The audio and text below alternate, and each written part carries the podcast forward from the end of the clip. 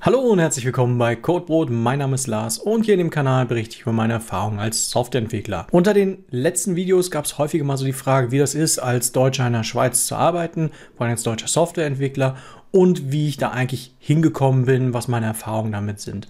Das ist jetzt einfach mal so ein Video, in dem ich das dir so locker flockig erzählen will. Das ist nicht ganz so weit vorgescriptet, deswegen werde ich ab und an noch mal ein bisschen hier auf, mein, auf meinen Sheet gucken, ob ich auch wirklich nichts vergessen habe. Ich fange einfach mal von oben an. Also grundsätzlich bin ich seit knapp 15 Jahren jetzt hier, jetzt sind es 14 Jahre, am nächsten sind es eben 15 Jahre. Und ich hatte nie aktiv vor, hierher zu kommen. Ich hatte auch nie aktiv vor, auszuwandern in dem Sinne. Also ich würde jetzt schon sagen, da wir so lange hier sind, ist es ein Auswandern. Ja, ursprünglich wollte ich mal in englischsprachiges Land gehen. Deswegen habe ich eben auch äh, mit dem Studium bei der britischen Uni begonnen, weil ich dachte, ja, das gibt mir dann die Möglichkeit, in dieses englischsprachige Ausland zu kommen, weil dort ist es einfach sehr wichtig, dass du einen Studienabschluss hast, also mindestens einen Bachelor, am besten einen Master, um dann Permanent Residency, also eine permanente Aufenthaltsbewilligung in diesen Ländern zu bekommen. Schweiz war wirklich äh, mehr, mehr so zufällig, als ich eigentlich so ein bisschen resigniert meine Selbstständigkeit hinter mir gelassen habe, weil ich äh, festgestellt habe, dass, dass es einfach sehr, sehr viel bürokratischer Overhead ist und dass ich einfach sehr lange bräuchte, bis ich so viel Gewinn habe, um davon Mitarbeiter einzustellen, dass ich dann auch mal richtig lange Ferien machen konnte. Und ich hatte dann irgendwann einfach den Punkt, dass ich sagte, dann lasse ich mich lieber anstellen, da kann ich mich auch mal zwischendurch ein bisschen zurücknehmen, dann einfach einen 9-to-5-Job machen und das Leben ein bisschen mehr genießen.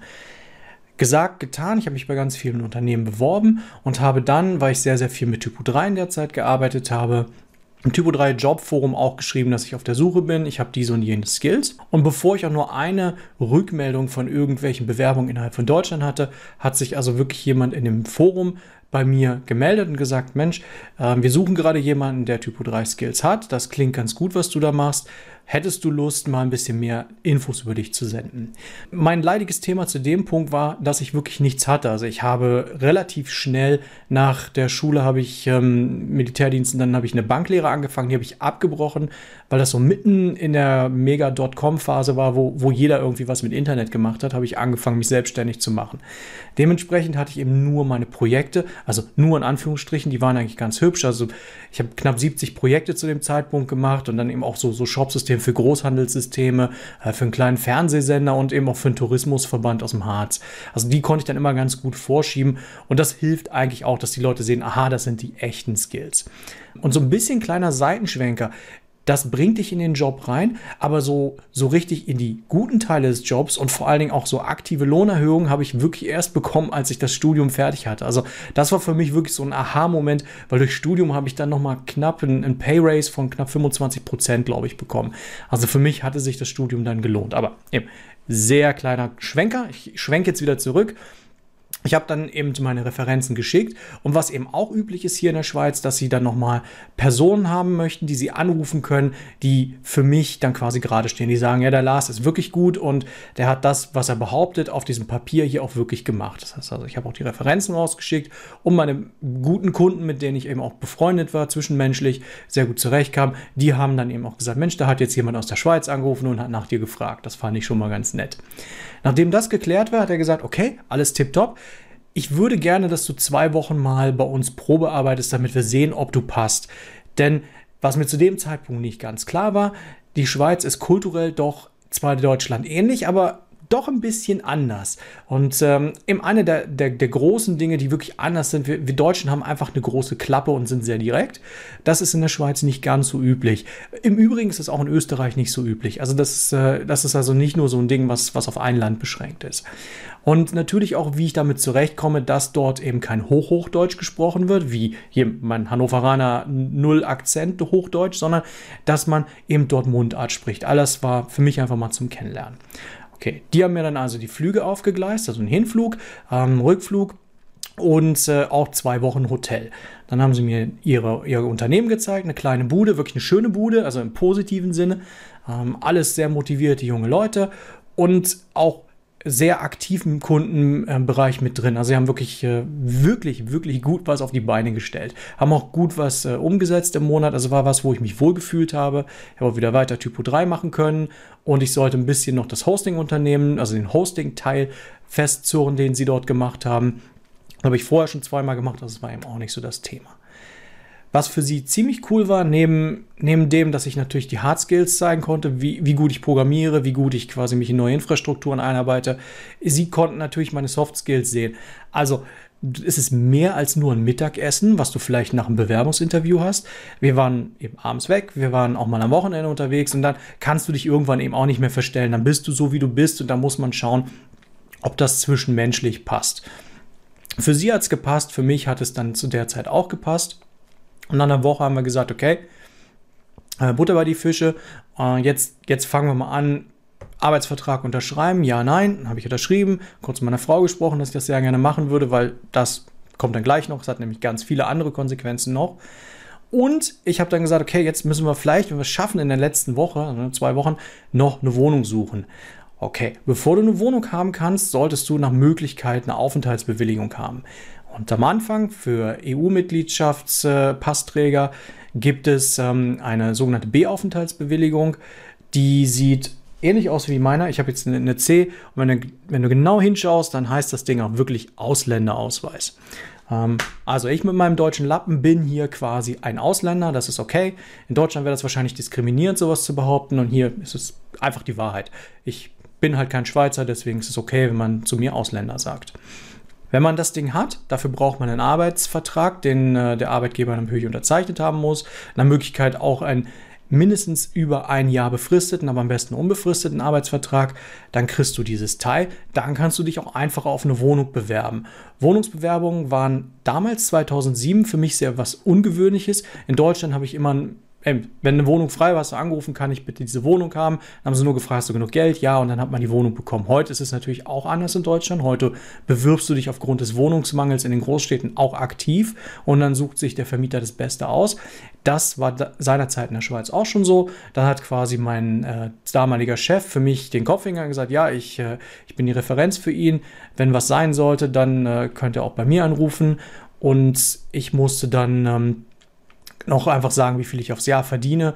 Und dann habe ich irgendwie dann doch noch kurz, bevor ich abgeflogen bin, äh, zurück nach Deutschland, habe ich, die, habe ich den Zuschlag für die Wohnung bekommen. So, das war quasi das. So in zwei Wochen so, wusch, alles auf einmal. Arbeitsvertrag, Wohnung und ich bin zurückgekommen. Und dann hieß es erstmal reflektieren, was das bedeutet. Du musst quasi dein ganzes Leben abreißen in Deutschland. Das war eigentlich der, der größte Teil, der mir in dem Moment, als ich vor Ort in der Schweiz war und beim Probearbeit noch gar nicht bewusst war. Ähm, bei uns war es dann so, dass meine Frau das eigentlich machen musste, weil ich habe dann relativ schnell gesagt, okay, ich, ich fahre wieder zurück, ich habe ja da die Wohnung, dann kann ich auch anfangen mit Arbeiten und kann da mal Geld verdienen. Denn der Lohn ist natürlich bedeutend höher als in Deutschland. Also es ist nicht möglich, mit dem deutschen Lohn irgendwie in der Schweiz sich ein Leben aufzubauen. Du kannst sagen, der, der Lohn in der Schweiz ist ungefähr zweieinhalb ähm, bis dreimal so hoch. Das kommt auf die Branche an. Also in der Informatik würde ich sagen, es ist zweimal, zweieinhalb Mal so hoch. Äh, das hat in Deutschland schon ganz gut angezogen mit den Löhnen. Zumindest seit 2007 ist der Unterschied merklich. Also bin ich zurück ähm, nach, äh, in die Schweiz meine Frau hat dann angefangen, in Deutschland alles aufzulösen. Bedeutet, alles verkaufen, was man nicht brauchte und die Wohnung zu kündigen und dann einfach mal zu planen, welchen Teil des Hausstandes nehmen wir denn überhaupt mit? Wollen wir was mitnehmen? Zu dem Zeitpunkt war ich noch relativ jung, da hat man irgendwie auch nicht so wahnsinnig viel Geld, alles neu zu kaufen. Und äh, haben wir gesagt, okay, dann versuchen wir so viel wie möglich von dem Zeug einfach mitzunehmen. Saß ich quasi in der Wohnung und das Schöne an Schweizer Wohnungen ist, dass sie mit äh, Küche komplett eingerichtet kommen, also äh, Kühlschrank und Herd. Dementsprechend brauchte ich mir um den Tag keine Sorgen machen. Konnte dann quasi mit, mit meinem ersten bisschen Geld, meinem ersten Lohnvorschuss, konnte ich dann mal einkaufen gehen zu den sehr hohen Schweizer Preisen und konnte dann mit einer Matratze, die man mir gesponsert hat, die ersten, äh, ich glaube, vier Monate mit der Matratze auf dem Boden schlafen in der Wohnung. Weil wir hatten ja ein Bett in Deutschland, das musste dann einfach nur mal irgendwann über die Grenze. Und für mich waren die, diese ersten Monate eigentlich so ein, so ein ständiges Pendelei. Ich habe sehr viel Taxiflüge gemacht. Also ich bin spätestens alle zwei Wochen bin ich zurückgeflogen nach Deutschland, habe dann noch da ein bisschen mitgeholfen und wenn ich dann in der Schweiz war, habe ich versucht, alles ringsrum noch aufzugleisen, weil Da kommen dann auch so Krankenversicherungsgeschichten, Bankkonto und so ein Zeug. Das ist, also Bankkonto ist zum Glück überhaupt nicht schwierig. Heute sowieso nicht mehr. Heute kann man das ja wunderbar digital machen auf dem Handy und dann äh, kurz mal in, in die Kamera grinsen. Thema ist erledigt. Damals war das noch so ein bisschen physisch vor Ort hinlaufen, unterschreiben alles. Krankenkasse, muss ja erstmal checken, wie das überhaupt alles funktioniert. Das Krankenkassensystem in der Schweiz ist ein bisschen anders. Es funktioniert ähnlich wie die privaten Krankenversicherungen in Deutschland. Du hast, äh, du musst die Rechnung, die du von, von der Krankenkasse bekommst, die musst du dann quasi erstmal selbst bezahlen und dann reichst du sie an der Krankenkasse weiter und es wird dir erstattet. Und dann gibt es auch noch so was wie einen Selbstbehalt, also bestimmten Anteil musst du jedes Jahr selbst zahlen, aber das kannst du ein bisschen steuern. Und es gibt da ganz viele Spielvarianten am Anfang, die man überhaupt nicht versteht. Und wenn du zwei, drei Jahre hier bist, dann hast du ungefähr gecheckt, wie du welchen Selbstbehalt und hier, und hier ist es eben noch Franchise, also wie viel du wirklich jedes Zeit selbst zahlen willst, dass es für dich stimmt. Das hat auch was zu tun, wie oft du krank wirst. Das klingt am Anfang wirklich dramatischer, als es ist, aber ich kann dir sagen, deutsche Bürokratie ist viel schlimmer, als hier irgendeine Krankenkasse auszuwählen. Das war der Teil.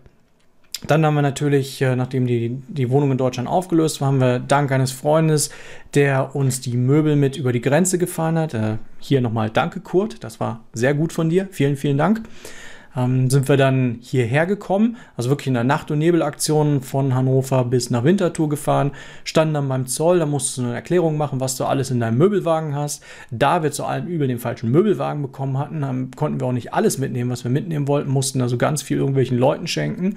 Das war ziemlich tragisch. Und dann gibst du diesen Zettel, den du ausgefüllt hast, was du als im Wagen hast, gibst du den Zollbeamten und die müssen dann sagen, ob da was zu verzollen ist. Und die haben wahrscheinlich drauf geguckt und haben sehr, waren sehr mitleidig, denke ich. Das ist klassischer deutscher Wirtschaftsflüchtling, der in die Schweiz rüber macht. Ähm, also wir hatten wirklich nicht viel, also ein paar Holzmöbel und, und, und mein PC.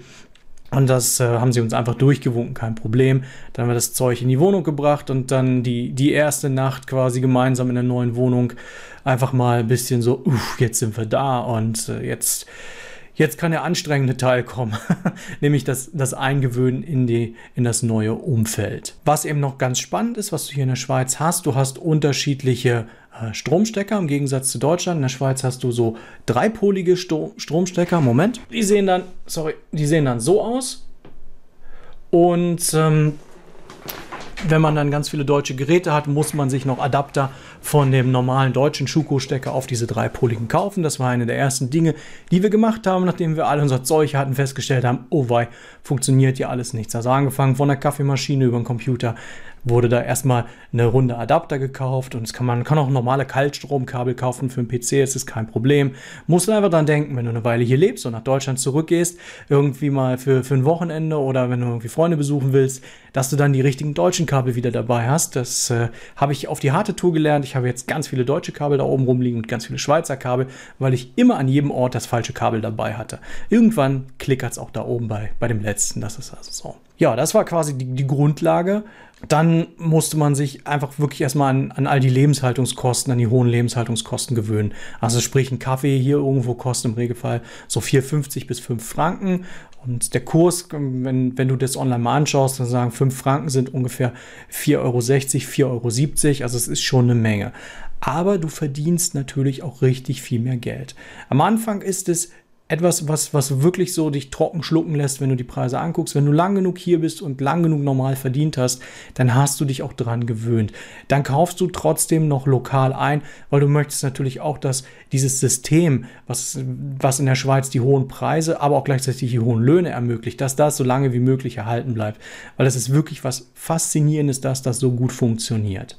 So als Beispiel noch für, für den öffentlichen Nahverkehr bezahle ich zum Beispiel für mein Abo, was ich ein Jahr im Voraus lösen muss, damit es günstig ist. Also günstig, ähm, bezahle ich 2200 Franken. Wenn ich ins Fitnessstudio will, damit es günstig ist, muss ich es auch im Jahr im Voraus bezahlen. Dann bin ich mit 800 Franken pro Person dabei. Also bei zwei Personen sind wir dann bei 1600 Franken.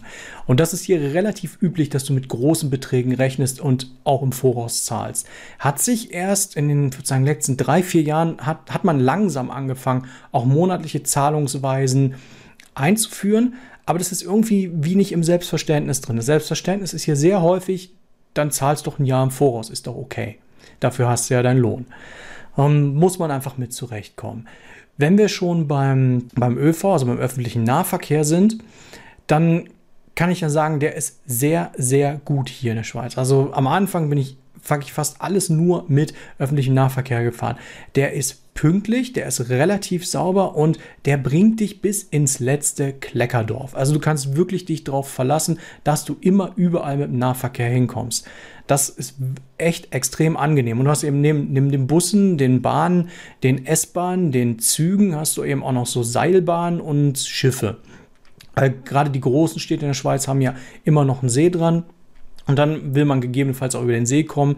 Und das also in Zürich ist zum Beispiel so, dann kannst du da auch einfach eine Fähre nehmen. Das ist eine ganz angenehme Variante.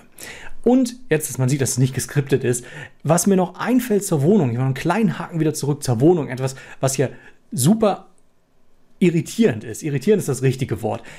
Als ich als erstes in der Wohnung war und mir alles angeguckt habe, mich gefreut habe über die Küche, habe ich festgestellt, wo in Gottes Namen kommt denn hier eigentlich die Waschmaschine hin und wo kommt der Trockner hin? Da war wirklich kein Platz. Und dann hat man mir erklärt, dass es das ja eigentlich hier nicht gibt in der Schweiz, zumindest historisch gewachsen nicht gibt, sondern es eine Gemeinschaftswaschküche gibt, wo eine Waschmaschine und ein Trockner drin steht und man sich dann einfach in so einen Plan einträgt und alle zwei Wochen dann mal waschen darf. Und das ist kein Witz, das ist die Realität. Ähm, da habe ich am Anfang sehr trocken geschluckt und habe auch sehr viel Gelächter geerntet, wenn ich das Verwandten erzählt habe. Aber das funktioniert erstaunlich gut. Man kann sich da auch wirklich gut ringsherum mit arrangieren. Es spart zum einen Platz in der Wohnung. Es ist natürlich auch total ökonomisch, wenn sich alle irgendwie eine Waschmaschine teilen. Ob man das dann auch wirklich so hygienisch findet, das ist eine ganz andere Frage. Also ich könnte da auch noch Stories erzählen, was wir in diesen Waschmaschinen gefunden haben, bevor wir sie benutzen wollten. Aber das ist einfach so, wenn Menschen miteinander zusammenleben, hast du halt irgendwie immer solche, solche Schmuddelfinken auch dabei, die irgendwie nicht so ganz wissen, wie, wie Hygiene funktioniert. Also das wollte ich nur mal so sagen.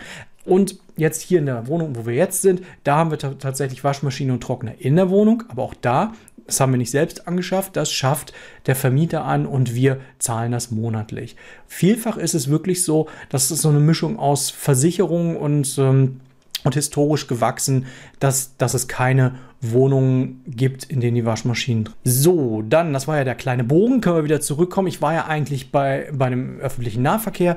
Der ist äh, eben sowohl teuer als auch richtig gut. Es ist eben nicht alles komplett teuer. Also es gibt auch Dinge, die ein bisschen günstiger sind in der Schweiz. Also Elektronik und Klamotten sind zum Beispiel ein bisschen günstiger als in Deutschland, was daran liegt, dass es ähm, weniger hohe Steuern, also Importzölle hat, als im Vergleich zur EU.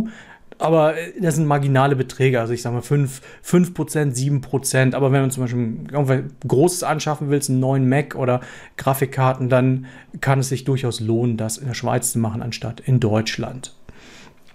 Neben dem Krankenkassensystem, was ich vorhin gesagt habe, ist auch das Steuersystem hier ein bisschen anders. Wenn du die ersten fünf Jahre hier bist und diese Aufenthaltsbewilligung B hast, dann unterliegst du im sogenannten Quellensteuern. Das ist dann ähnlich wie in Deutschland. Die Steuern werden von deinem Gehalt abgezogen. Wenn du länger als fünf Jahre hier bist, dann hast du es so wie alle Schweizer. Du kriegst jedes Jahr eine Steuerrechnung. Also es wird nicht abgezogen vom Lohn, sondern es ist deine Aufgabe, das Geld zur Seite zu legen, dass du genügend Geld hast, um die Steuern zu bezahlen. Und dann kriegst du zwei Rechnungen jedes Jahr und die zwei Rechnungen sind wie für drei Teile Steuern. Und wenn je, je, häufiger ich diese Dinger sehe, desto genialer finde ich das gesamte Steuerkonzept in der Schweiz.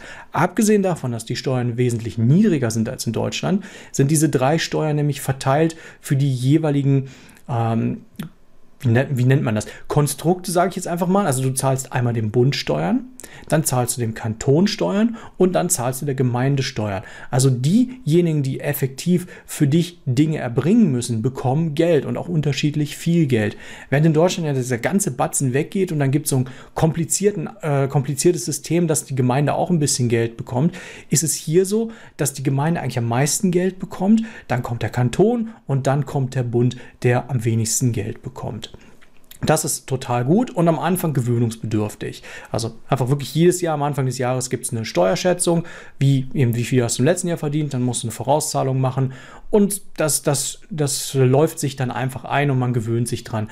Bei mir sind das, ich, ich, ich glaube, also ich weiß es noch nicht mal hundertprozentig genau, irgendwas zwischen 10 bis 14% Steuern, irgendwie sowas. Also es hängt auch wirklich von noch so anderen Dingen ab, weil du kannst natürlich auch wieder, ähnlich wie in Deutschland, Abzüge erbringen.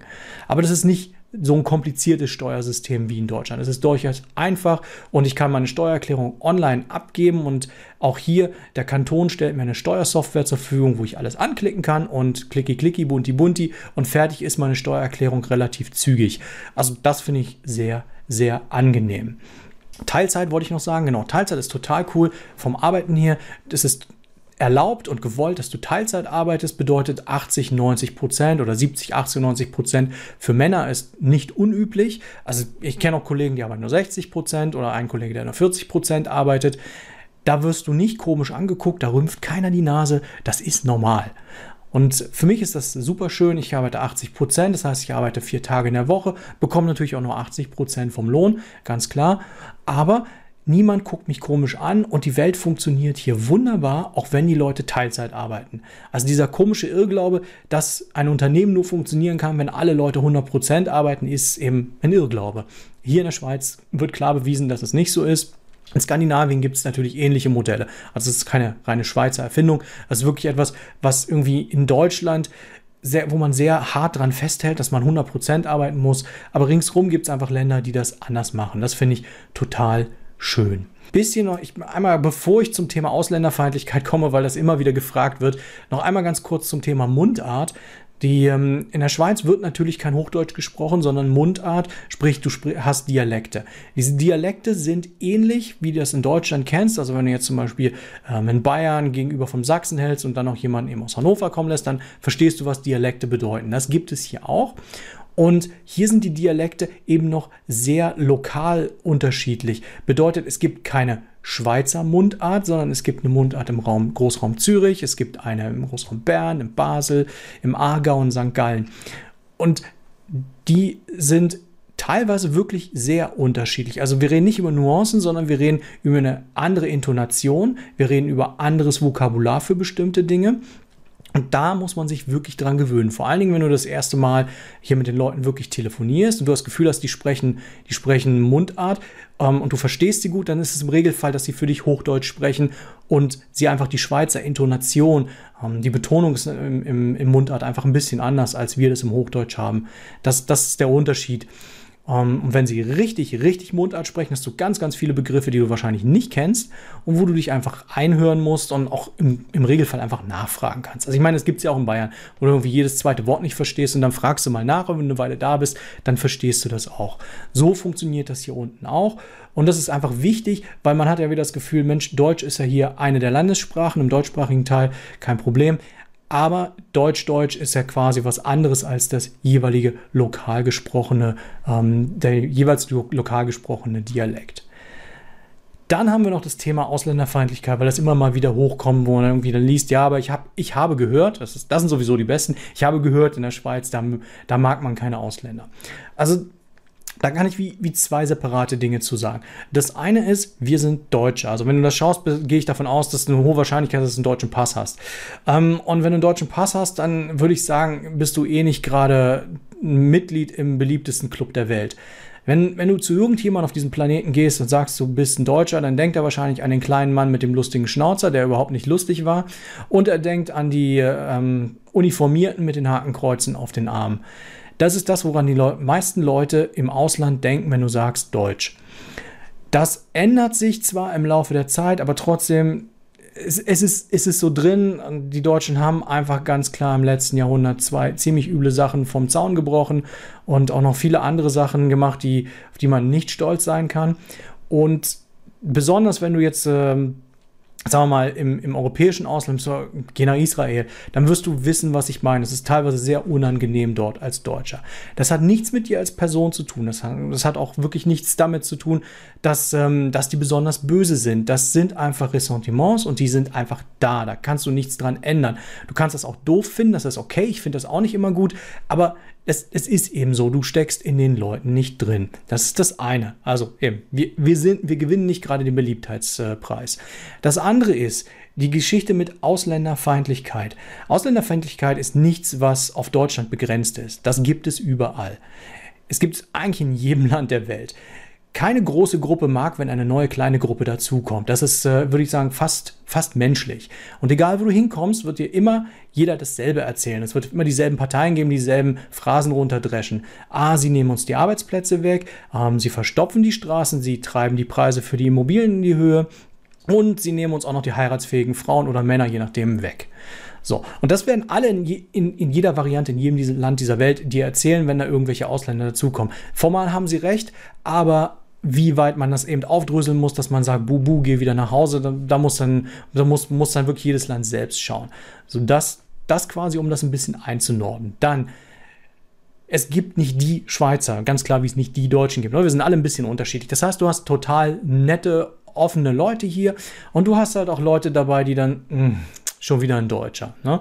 Spätestens, wenn ich den Mund aufmache, wissen sie ja, dass ich ein Deutscher bin. Also auch wenn ich vom, vom, vom Äußeren her so aussehe wie jemand, der aus der Schweiz kommt, aber wenn ich den Mund aufmache, ganz klar wissen sie, dass ich ein Deutscher bin. So, und dann gibt es auch keinen kein Rassismus oder Leute, die, die dir mit einem Knüppel hinter der, auf der Straße hinterherrennen, so wie das manchmal in anderen Ländern ist, äh, weil, weil du die falsche Hautfarbe hast. Nein, nein, das, das gibt es hier absolut gar nicht. Also ganz klar, No-Go. Ähm, was es einfach ist, ist, dass du nicht immer nett empfangen wirst. Also sie, ja, sie nehmen dich dann einfach hin als, oh Gott, ein Deutscher. Also du siehst es am Gesichtsausdruck und sagen tut das eigentlich keiner. Also in den letzten 15 Jahren hier habe ich eigentlich nur einmal einen äh, so, habe ich nur einmal etwas gehabt, wo jemand gesagt hat, dann geh doch wieder zurück nach Hause. Aber ansonsten ist es dann, wenn, wenn du das erlebst, ist es eher so passiv-aggressiv, oder? Die Leute werden dann sehr mürrisch oder sie, sie versuchen dann extra dich nicht zu verstehen oder extra komisch zu sprechen. Das ist schon so, ja.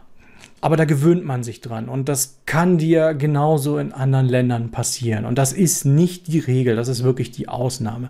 Das sind nette Typen hier im Regelfall und nette Typinnen. Und und wenn du deinen Job gut machst, deine Steuern zahlst und äh, auch sonst so anfängst, so ein bisschen lokal mehr einzukaufen und dich mit, mit den Leuten unterhältst, dann merkst du, dass es eigentlich schon okay ist. Aber ja, es ist nicht so, dass irgendjemand auf uns Deutsche gewartet hätte. Nein. Aber das geht für fast jedes Land. Für mich ist es so, solange ich bin jetzt wirklich eben länger hier, ich bin in vielen Dingen wie schon ein bisschen eingeschweizert. Ich kaufe sehr gern lokal ein. Ich habe mir die, die ganze Pünktlichkeit übernommen. Ähm, da, den versnobten Kaffeegeschmack habe ich mir definitiv auch übernommen. Und das sind so Sachen, die ich dann auch nicht mehr missen möchte. Für mich persönlich würde ich Schweiz als Heimat bezeichnen, würde, könnte ich das momentan nicht bejahen. Was aber eher so, das ist ein Last-Ding. Also ich weiß generell nicht, was Heimat bedeutet, dadurch, dass ich ja erst vom Osten nach Hannover und dann von Hannover hierher gekommen bin und ich mich habe eigentlich nirgendwo mich richtig beheimatet gefühlt. Also das ist eher, eher mein Problem.